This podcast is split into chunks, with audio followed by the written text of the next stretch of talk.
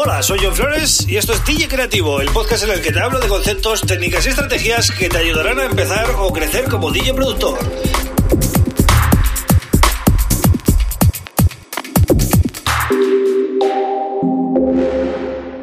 Bienvenido, bienvenida a DJ Creativo. Mi nombre es John Flores y este es el episodio número 129 del podcast.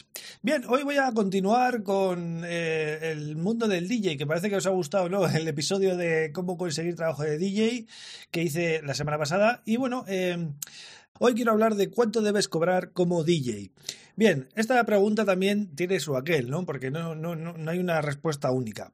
Pero en general hay dos cosas que tienes que valorar. Una sería tu trayectoria y otra sería el estatus que tienes en el territorio donde tú quieras pinchar. Es decir, en tu zona, en tu localidad o en, o en tu comunidad o en, tu país, ¿no? Eso eh, depende del radio de acción donde quieras moverte. Bien, el tema de la trayectoria no, eh, no, implica que te tengan que pagar más, ¿vale? Porque realmente eh, si tú no has sido capaz de evolucionar hacia un estatus superior y ha habido disjockeys que son, digamos, más jóvenes y más inexpertos que tú, que han llegado donde estás tú, pues van a cobrar lo mismo, ¿vale? Por mucho que tú tengas más experiencia.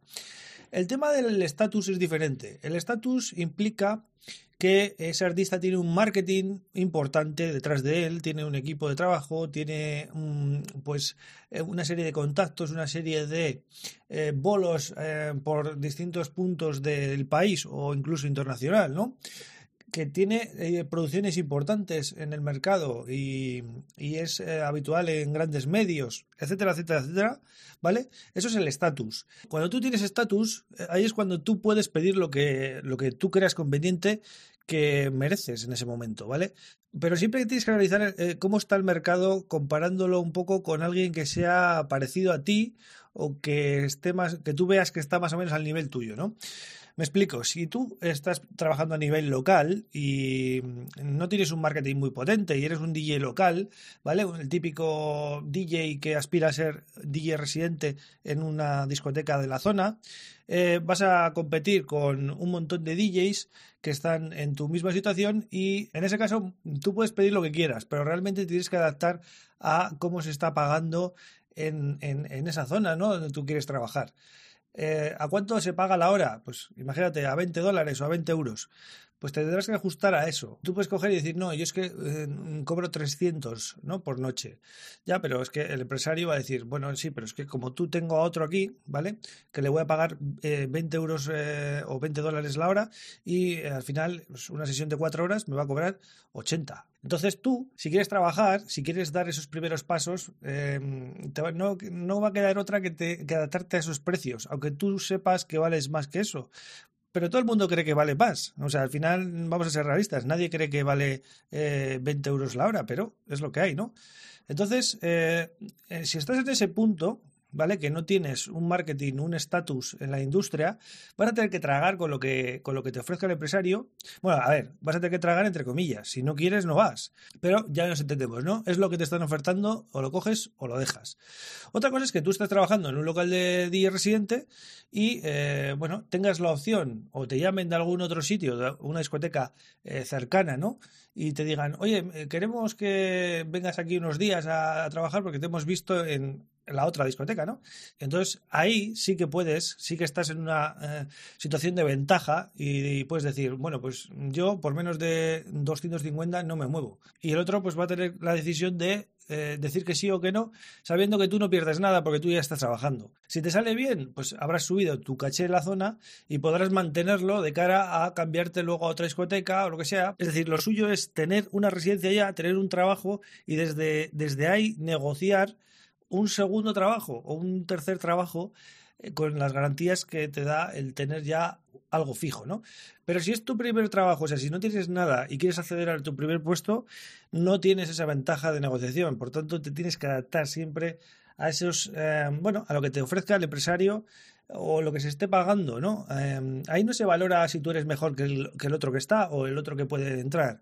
Se valora que hay una vacante y están buscando un DJ y tú tienes que adaptarte a ese trabajo por ese precio, ¿vale? En cambio, pues como decía antes, ¿no? Los DJs que ya están consolidados, que ya tienen un marketing detrás, que tienen, que son profesionales, pues pueden pedir eh, quizás eh, mil dólares o mil, euros por noche y tú, en cambio, estás ganando 100. Y dices, pero ¿cómo puede ser? Si luego a la hora de la verdad, cuando vienen a mi sala y comparto cabina con ellos, no hay tanta diferencia.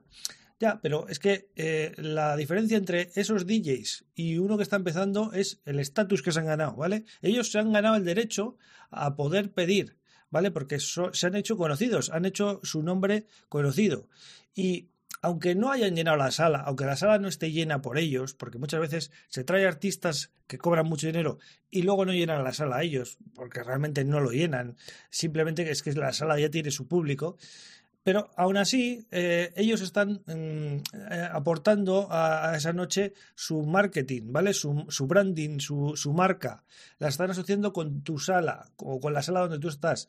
Y eso eh, tiene un valor, tiene un precio en el mercado, ¿vale? Ellos han estado muchos años probablemente currándose ese marketing para poder llegar luego a cobrar mil, dos mil, tres mil, cuatro mil, cinco mil, veinte mil dólares por noche, ¿no? Eso cada uno o 200.000, si eres de Vigueta o el que sea, ¿no?